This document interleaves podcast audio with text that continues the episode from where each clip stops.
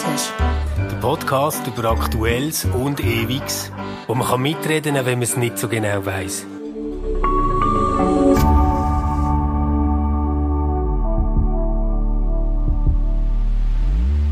Herzlich willkommen, liebe RefLab-Hörerinnen und Hörer zum Stammtisch. Ja, richtig gehört, der Stammtisch Yay. geht in eine neue Staffel. Stefan und Johanna sind da mit mir im Studio. Ich bin Evelyn. Der Stammtisch, der ist eigentlich tot gewesen, oder Stefan? Du hast das ja, ja seit einem Jahr haben wir das diskutiert an den Sitzungen immer wieder. Wie ist er jetzt der äh, zurück von den Toten? Ja, genau. er ist wieder da.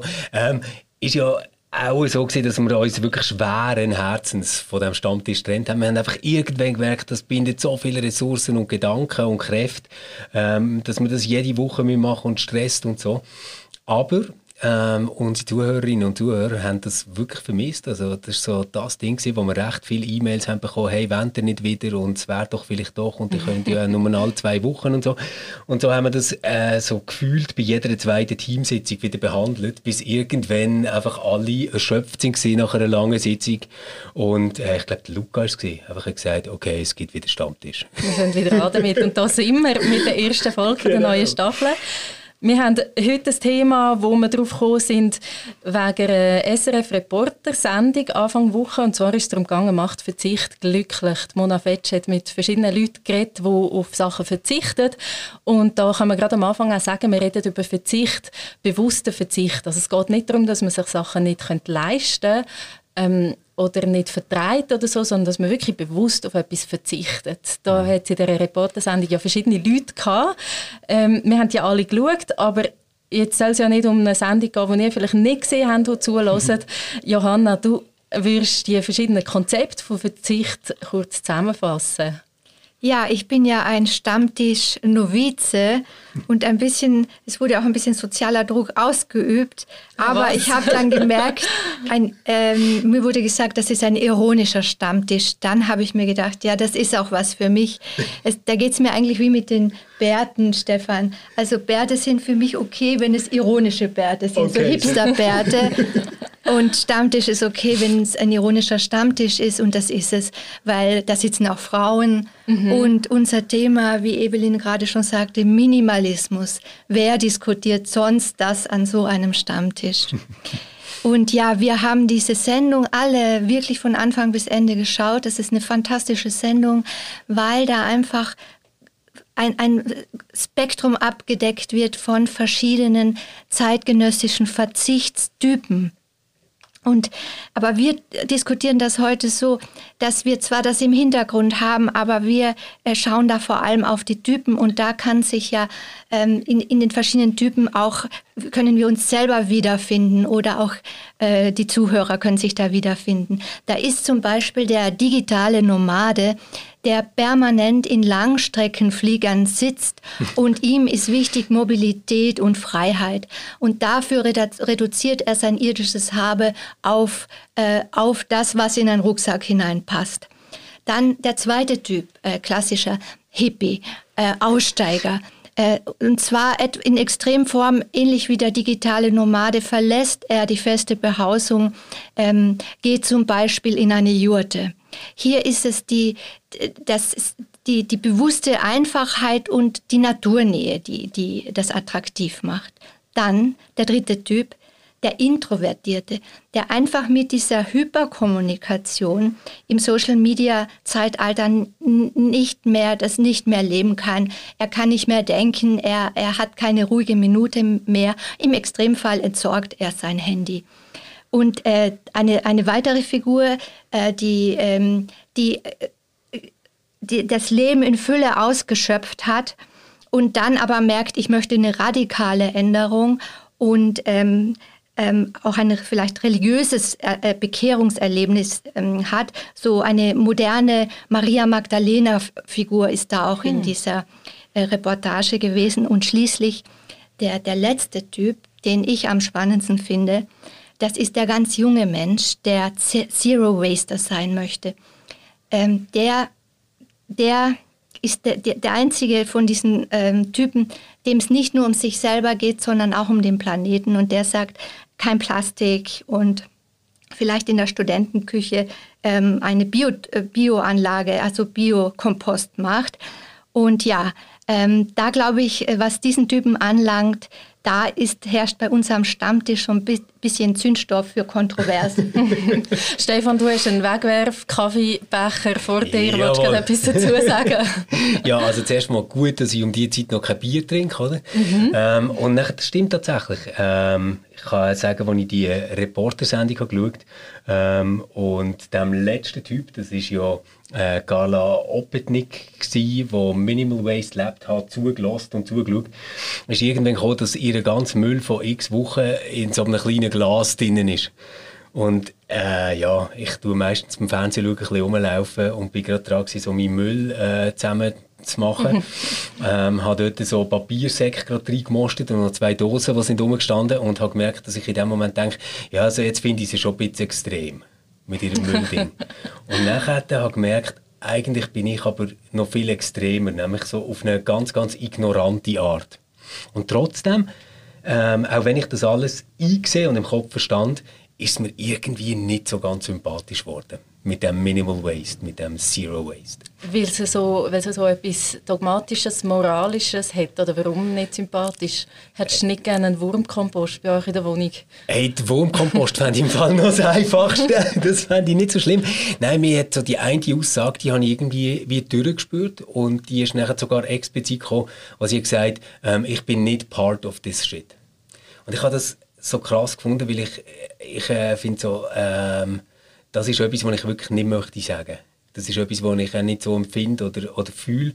Ähm, und natürlich gibt es x äh, Entschuldigungen für die eigene Ignoranz, warum man Sachen nicht besser macht. Und ich sehe, dass ich da ganz, ganz viel Luft nach oben habe. Aber die Idee zu haben, dass ich mich quasi von einer Gesellschaft, wo ähm, es zu einem enormen Wohlstand hat gebracht, zu einer wahnsinnigen Lebensqualität, einfach so ähm, mit einem Handschütteln davon verabschieden und sagen, ich bin nicht part of this shit. Das ist so etwas, was mir so mega zuwiderläuft, ähm, weil ich wirklich würde sagen, nein, ich liebe die Gesellschaft, das ist der geilste Moment zum Menschsein in der ganzen Menschheitsgeschichte. Und es ist großartig, was wir für eine Kultur sind. Und ich bin so, so dankbar. Und irgendwo aber auch stolz, Teil sein. Stefan, könntest du damit leben, wenn man es ein bisschen dreht und sagt, ich will mich bemühen, ich will einfach ja nicht Teil des Shits sein, wo es nicht sein muss, wo ich was tun kann? Ja, weißt du, wenn es so in eine Richtung geht, ähm, ich möchte irgendwie gerne aufmerksam werden auf das, eben jetzt zum Beispiel Kaffeebecher, gell? Könnte man tatsächlich ein Tassel nehmen? Das, Immerhin das ein Karton, gell? Ja, genau. Und ich tue es sicher in Papiersammlung. Nein, ähm, wenn es um solches Zeug geht, dann finde ich ja, ähm, das fände ich voll gut. Wenn es aber irgendwie so darum geht, dass man so sagt, hey shit, der Planet ist im Fall am Untergehen und die haben es irgendwie alle versifft und wir sind jetzt so kurz vor dem Exitus, äh, wo uns alle betrifft, dann denke ich so, ähm, ja, es ist vielleicht irgendwo auch eine Art ähm, apokalyptische Vorstellung, die am eigenen kleinen Leben einfach unendlich viel Sinn und Bedeutung muss geben was ich jetzt nicht unbedingt in der äh, Abfallvermeidung und der Mülltrennung würde suchen selber. Ja, ähm, jetzt sage ich, warum ich den Typ ähm, so sympathisch finde. Also es ist, es ist ja die, die ganz junge Generation. Es sind diese Fridays for Future, das ist die Fridays for Future Generation. Und, und was, wo ich, ähm, was, was ich schwierig finde, ist, also quasi, dass man, äh, sie, äh, sie machen etwas, also nicht nur egoistisch. Also es ist auch wirklich ein, also sie haben den Planeten, sie haben ähm, die, die, ja, die ist das zukünftige Leben auch im Blick.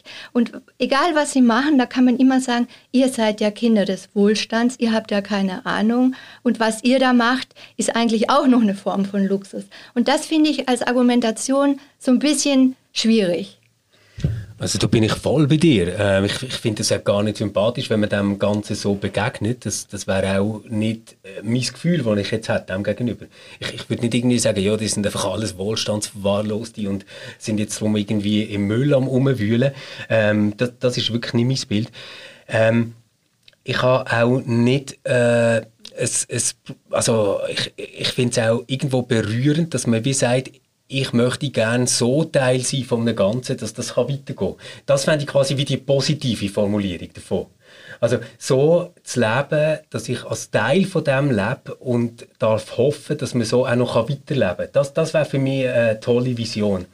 Aber ähm, sobald es nachher so in das ähm, schon fast Ressentiment äh, kippt, eben not part of this shit, ähm, wird es für mich irgendwie so ein bisschen sehr undankbar, finde ich.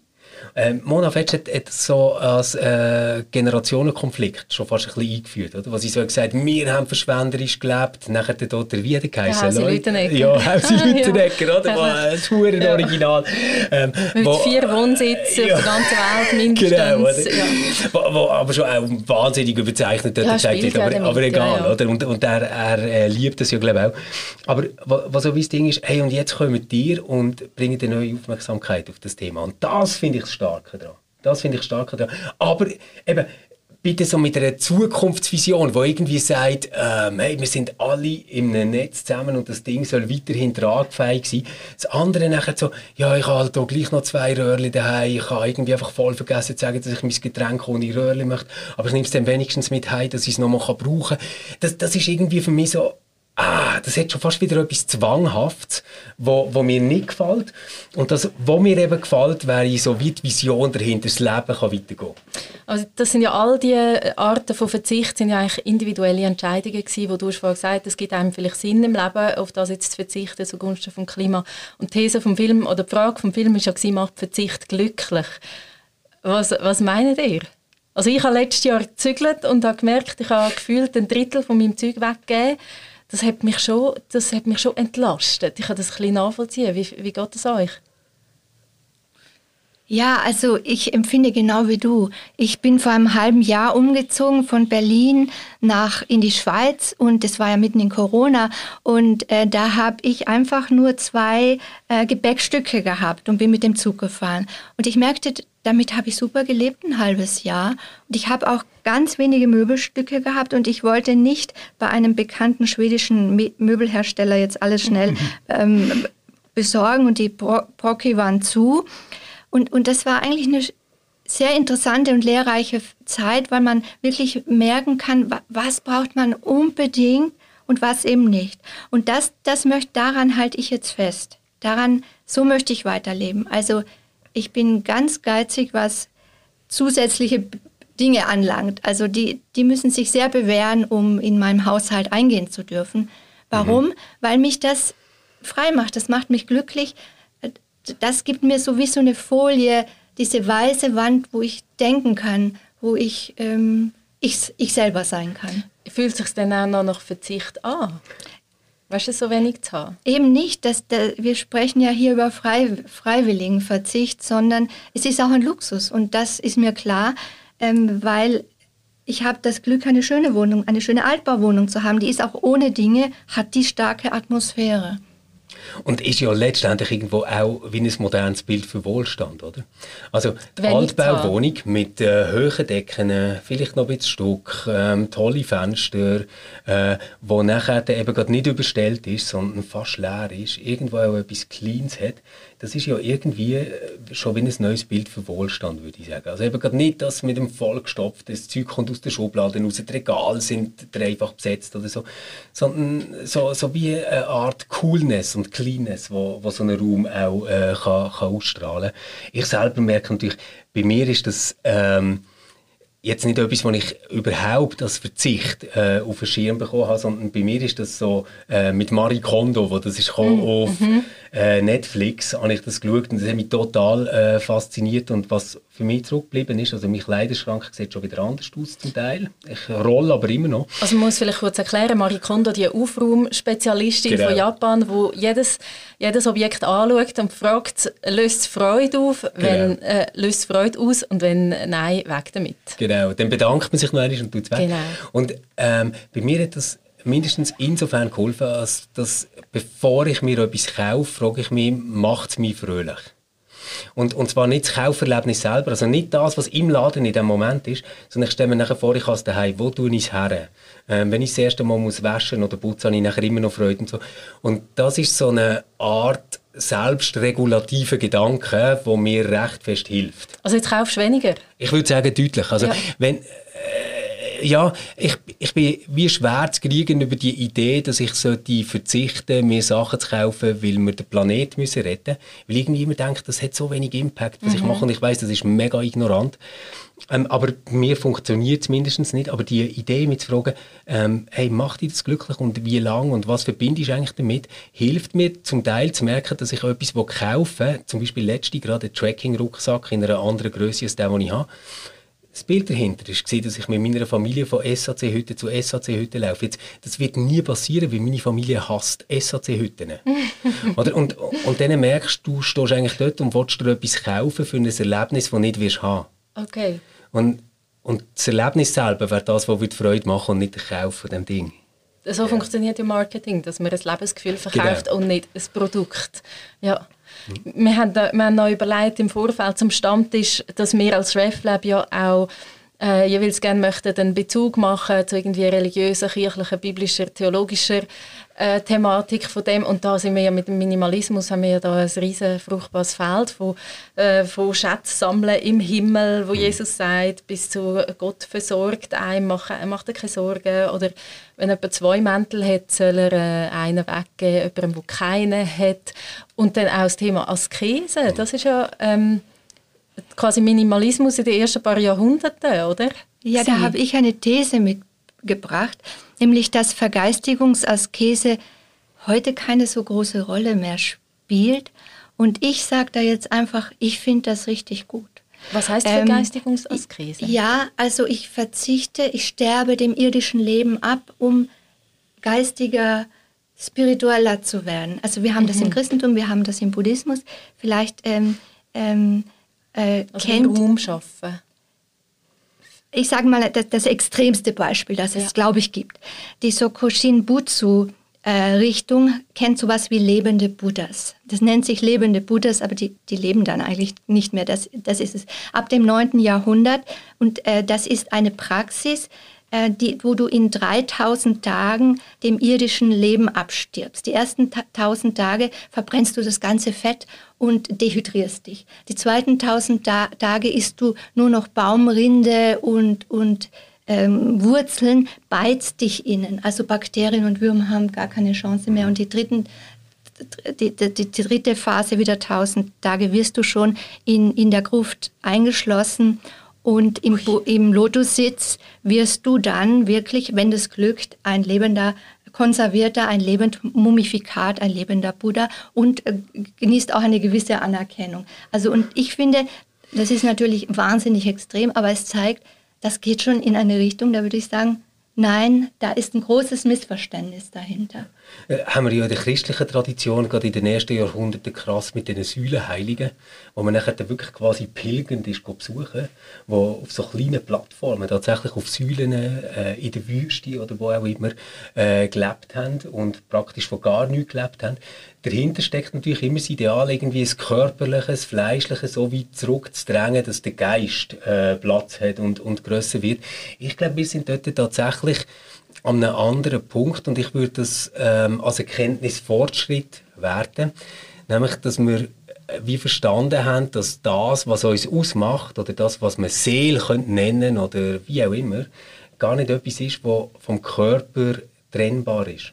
Also, dass es nicht etwas ist, was unkörperlich ist oder äh, einfach rein feinstofflich oder irgendwie solches esoterisches Zeug, sondern dass Körper und Geist letztendlich beide Sachen sind, die leiblich äh, erfahren, ähm, durchlitten ähm, mhm. und, und auch am, am Wachstum gehindert oder gefördert werden. Oder?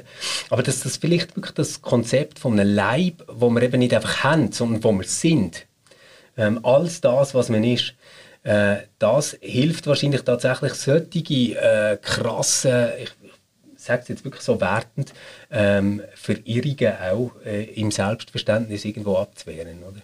Also dass man den Körper auch in dem Sinn pflegt und hegt, also wie äh, jetzt Lila von Holy Embodied würde sagen, oder schau, was dir gut tut und pflegt das auch, weil dein Körper ist ein Teil, also ist genauso ein Teil von dir wie dein, wie dein Geist, dein, dein Intellekt. Ja, ich, ich, ich glaube, dort gibt es so wie das christliche alte Missverständnis, dass man irgendwie sagt, ähm, dein Körper ist ein Tempel für, für Gott oder für einen Geist oder was auch immer. Und ähm, ich, ich glaube einfach, das stimmt so nicht Ich glaube nicht, dass der Körper ein Tempel ist, wo Gott kann drin wohnen kann und darum müssen wir ihn irgendwie einfach mega ähm, gut in Schuss halten oder was auch immer. Mhm. Sondern ich glaube, der Körper ist selber ähm, als Leib ein Sensorium, das Heilige, wo Gott, wo ähm, das absolute ähm, Transzendenz vom eigenen Leben erfahren wird damit. Also es ist etwas, wo man sollte brauchen, ähm, weil es selber fühlt und wächst und lebt. Und in dem Sinne nicht behindern, indem man es einschränkt und auf Sachen verzichtet. Wie jetzt, das ist ja extrem, Johanna, was du erzählt hast mit diesen mit den lebenden Buddhas. Ähm, ich würde es eigentlich gerne wieder ein bisschen auf Stammtischniveau abbrechen, wo wir da die Diskussion ein bisschen abholen. Ähm, wo, auf was also hat euch der Film auch inspiriert, um auf etwas zu verzichten? Also, ja, ich, äh, nein, das könnte ich nicht sagen. Nein, ich könnte nicht sagen, dass er mich inspiriert hat, auf etwas zu verzichten. Was für mich eindrücklich war bei gewissen, die ich gesehen habe. Also ich denke jetzt zum Beispiel gerade an äh, Cedric äh, Waldburger, der mit 64 Gegenständen gelebt ähm, ist gar nicht so, dass der mit 64 Gegenständen lebt, sondern er hat etwas ganz Entscheidendes für mich gesagt. Er hat gesagt, hey, ich, ich habe die Freiheit gesucht ähm, für andere Menschen und für Projekte. Das ist schon eine ausgerichtete Freiheit gewesen.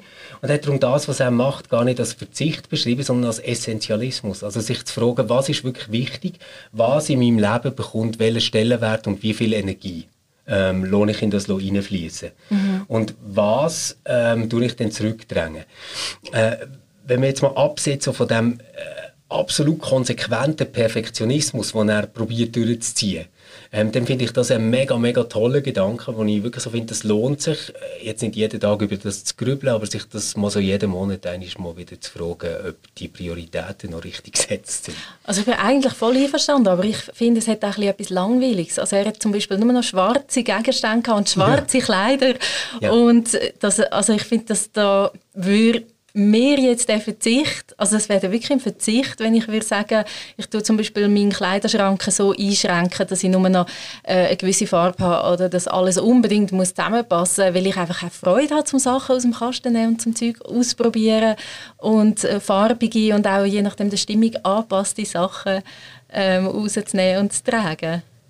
Und ich, ich finde das auch mega wichtig, dass man das selber merkt. Und wenn ich jetzt aber ihn richtig verstanden dann würde er wahrscheinlich sagen, hey, wenn mir das wichtig wäre, und ich Freude hätte an dem, dann würde das quasi zu meinem Essentialismus gehören und bekommt eine wichtige Rolle. Also jetzt, sein Mindset kann ich mir sogar so vorstellen, dass er würde sagen, ich verzichte auf eine Küche, weil ich lieber einen begehbaren Kleiderschrank habe, wenn mir das wichtig ist. Also, mhm. Also so konsequent wäre, ich. alles ganz sehr reflektiert Völlig, und, und, fokussiert. ja, ja, Genau. Und ja. ich selber könnte jetzt so konsequent nicht leben wie er, aber die, die Grundfrage, sich zu fragen, ähm, was muss ich eigentlich alles machen, um das aufrechterhalten, was ich habe, die finde ich mega wichtig. Oder? Mhm. Und da kommt ja glaube auch recht viel eben Zeitverschwendung oder Energieverschwendung, die man hat, jetzt Gegenstände also der eine hat ja sein Handy vorgeschossen und das habe ich schon ein Stück weit verstanden, weil wir auch einfach sehr viel, also so funktionieren ja die, die Apps und die Websites, dass sie einem so lange wie möglich behalten und reinsaugen, zum, also dass das überhaupt funktioniert, oder? Und das, mich hat das schon noch inspiriert, ähm, ja, der, der Fokus, das ist schon, das habe ich schon einen coolen, einen coolen Gedanken gefunden. Ich habe das eben noch lustig gefunden, im Gespräch nachher, ähm, wo Barbara Bleisch und Mona Fetsch zusammen haben. Da hat ja Barbara Bleisch so der krasse Verzicht, wäre wirklich auf Mobilgeräte zu verzichten, oder? Mhm. Und ich bin eben gar nicht ganz sicher, ob das wirklich das Krasse ist.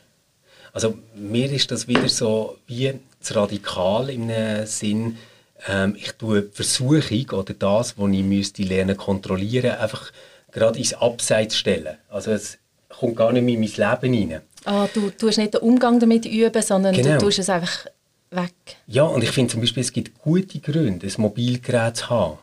Also, weil das hat auch ganz viel mit Freiheit zu tun. Ich kann zum Beispiel jetzt mittlerweile ähm, wirklich auch dank diesen ganzen Mobilgeräten zwei Tage in der Woche Homeoffice machen daheim. Das wäre ohne die ganze Technologie dahinter und Benutzung von diesen Apps einfach schlicht unverantwortlich und gar nicht möglich.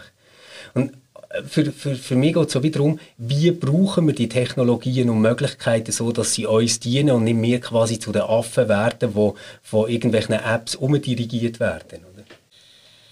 Ja, also wir, wir sehen schon, dass mit wem sich Stefan identifiziert und ich glaube, die Stärke dieser Sendung ist ja gerade, dass das Identifikationspotenzial ähm, hat. Und ich muss sagen, also ich kann sowohl mit dieser Hippie-Version, nur wäre mir das zu radikal, ein festes Haus hinter mir zu lassen.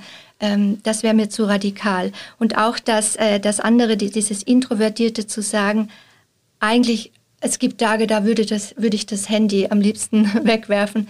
Äh, das das kenne ich wohl und äh, ist natürlich nicht ratsam für eine Social Media Redakteurin. ja, das stimmt. Wir schaffen ja. Das ist auch ein mein Dilemma. Ich lösche immer wieder Instagram vom Handy zum Beispiel, weil ich merke, es braucht zu viel Zeit und Aufmerksamkeit. Und dann, wenn am Dienstag immer mein Video, mein RefLab Video umgeht, wo ich ja Kommentare beantworten, Klar. wo kommen, das ist wirklich ein Und du Dilemma. wolltest nicht vor dem Kombi müssen hocken, um das zu machen, oder? Sondern da, das könnte theoretisch, gell? Ja, ja aber, aber das wäre eine Option. Aber ich finde eben genau das ist eigentlich Kunst, ähm, wo auch mit Glück zu tun hat, oder? Weil die Ursprungsfrage schon war, macht Verzicht glücklich? Und ich würde so wie sagen, ähm, es ist verdammt einfach, auf etwas komplett zu verzichten. Das weiß jeder Mensch, der schon mal gefastet hat. Es ist mega einfach, nicht zu essen. Es ist aber verdammt schwierig, so zu essen, dass man sich gut fühlt und das kann verantworten, was man isst. Und würde ich sagen, das ist etwas, was gut wäre, wenn ganz viele Menschen das so würden machen. Also was ich damit sagen ist, es ist mega easy, Handy wegschießen und einfach sagen, ich bin jetzt nicht mehr erreichbar, suche euch irgendwie Weg, um mich zu kontaktieren. Es ist mega easy zu sagen, ich habe gar keinen Sex. Es ist mega easy zu sagen, ich habe nur 64 Sachen. Aber das, was ich ähm, das Schwierige finde und wo ich auch glaube, dass Glück dahinter steht, ist, seinen Weg zu finden, wie viel Platz gebe ich welchem von diesen Sachen. Also wie viel Platz hat Sex in meinem Leben? Wie viel Platz ähm, hat zum Beispiel mein Smartphone in meinem Leben? Ähm, das auszutarieren und zu spüren bedeutet, ich muss ständig mit mir in Kontakt sein und mit mir und mit der Realität aushandeln, was jetzt richtig ist. Aber vielleicht braucht es für das manchmal auch einen radikalen Verzicht. Also sie im Reporterfilm, wo keinen Sex hatte, vier Jahre lang, ähm, lebt ja jetzt wieder in einer Beziehung und, und lebt auch wieder die Sexualität aus. Und ich habe mal ein Hörbuch gelesen, wo es um Digital Detox gegangen ist, wo der Autor hat gesagt, du musst zwei Monate lang wirklich, wirklich verzichten, gar nicht mehr und nachher wie aufbauen das, was du möchtest haben, aber du brauchst wieder die Distanz, um nicht einfach immer wieder reinrutschen. Also ich habe zum Beispiel die Zeitbegrenzung für Instagram auf meinem Smartphone ja. und das funktioniert natürlich nicht. Das halte ich Tag durch ja. und nachher tue ich immer Limit ignorieren, okay, ja, genau. heute kein Limit und dann bin ich wieder drin. Das habe ich auch gerade noch Also vielleicht gibt es die beiden, genau. die zwei Strategien ich glaube einfach, es gibt noch eine dritte Strategie und die hat mir eben schon gedacht, die ist zum Teil auch vorgekommen. Also jetzt eben gerade bei äh, der Tina, die auf Sex verzichtet hat oder beim Cedric mit diesen 64 Sachen. Und das ist wie gewesen, ich richte mich gar nicht so fest auf das aus, was ich vermeiden will, weil das ist quasi wieder Aufhänger vom Storytelling von dieser Reportage, sondern die haben doch viel stärker sich auf das ausgerichtet, was sie erleben wollen also die haben sich auf das ausgerichtet, was mehr Raum soll haben. Oder äh, Sandra, die in dieser Jurte lebt, seit sechs Jahren, die hat ja eigentlich das gemacht, wie sie gesagt hat, es ist alles zu bequem gewesen, es ist, es ist nichts mehr passiert, es hat keine Veränderung gegeben. Ähm, jetzt, wo es unbequem ist, gibt es wieder Veränderung. Und was fange ich an zu machen? Ich fange an, eine Leinwand aufzustellen, ein WC zu bauen, da, da, da. Also quasi wie, ähm, du merkst nachher an dem, dass du ein höheres Ziel verfolgst, wo du sagst, das ist mir wichtig, dass du Sachen machst, die eigentlich dort nicht reinpassen. Und mir denkt so der positive Impuls, zu sagen, das will ich sein, ähm, ist viel, viel stärker, also mindestens für mich, viel motivierender, als zu sagen, das möchte ich nicht sein. Ich glaube, das ist dann eben auch die Chance, Dinge abzugeben, Identität nicht mehr als eine Art von Besitz von vornherein zu definieren, weil äh, tatsächlich haben wir das sehr tief in uns drinnen, dass wir das selbst als Besitzer imaginieren, also die Identität als eine Art von Besitz von Dingen, Wesen, Erfahrungen, Erinnerungen. Und es ist ganz interessant anthropologisch, dass das keine Universalie ist. Das ist nicht überall auf der Welt so. Okay. Ähm, wie, wie wird eine solche Identität konstruiert oder ja, selbst? Zum Beispiel ähm, Also das wäre meine zweite These hier, äh, dass wir eine Schnäppchenjäger- und Sammlerkultur sind. Also wir sammeln und wir strukturieren unsere Identität ja. über die Dinge, die wir besitzen und so sichern wir ihre, unsere Identität auch ab. Und unsere Kulturhelden sind reiche Sammler, die tolle Museen und, uh, aufbauen und so weiter. Eine andere Möglichkeit wäre zum Beispiel über Beziehungen, mhm. dass du deine Identität dadurch definierst, in welchen Beziehungen du stehst zu anderen Menschen, aber auch zu, zu anderen Wesen, zu anders als menschlichen Wesen, zur mhm. Natur, zur Umgebung und zu Gott. Mhm. Und das wird dann eigentlich quasi so wie eine Art äh, spiritueller Lebensvollzug, was sich jetzt gar nicht unbedingt nur auf eine Transzendenz ausrichtet, sondern auf eine Verbundenheit äh, mit allem, was einem umgibt, oder? Hm. Und nicht materiell ist. Ich kann da vielleicht gerade den Bogen schlagen wegen speziellen Sachen. Wir haben ja, ähm, wir finden jetzt gerade eine neue Blogserie im RefLab, die heißt Himmlisches Zeugs. Johanna, du hast da den Projektlead gehabt. Erzähl doch kurz, um was geht es da? Ja, da starten wir ähm, jetzt und da geht es eben, da schauen wir darauf, dass eben Spiritualität und Religiosität wird ja häufig mit den ganz großen Erfahrungen und Fragestellungen und Ansprüchen verbunden. Aber wir schauen auf die ganz alltäglichen und oft ephemeren Dinge und schauen, was dafür Glückspotenzial drinnen stecken kann. Ja, also so Gegenstände, äh, die Artikel, die ich schon gesehen habe in unserem Entwurfsordner, da geht es um Regenschirme, um Handseifen, um äh, Wanderschuhe. Also wird, wird eine Blogserie, die ihr ab jetzt eigentlich gleich auf reflab.ch findet eigentlich hat es ja auch wieder ein zu tun mit dem Gedanken, dass irgendwie das, was Bedeutung hat oder uns wichtig ist, oder man könnte vielleicht sogar sagen, uns heilig ist, gar nicht immer irgendetwas Unkörperliches, irgendwo über uns schwebend, äh, Immaterielles muss sein, sondern sich vielleicht genau an solchen Gegenständen äh, kann festmachen, die vielleicht aufgeladen sind mit Geschichten, Bedeutungen, Erinnerungen, ähm, Düfte, die uns an etwas erinnern, whatever.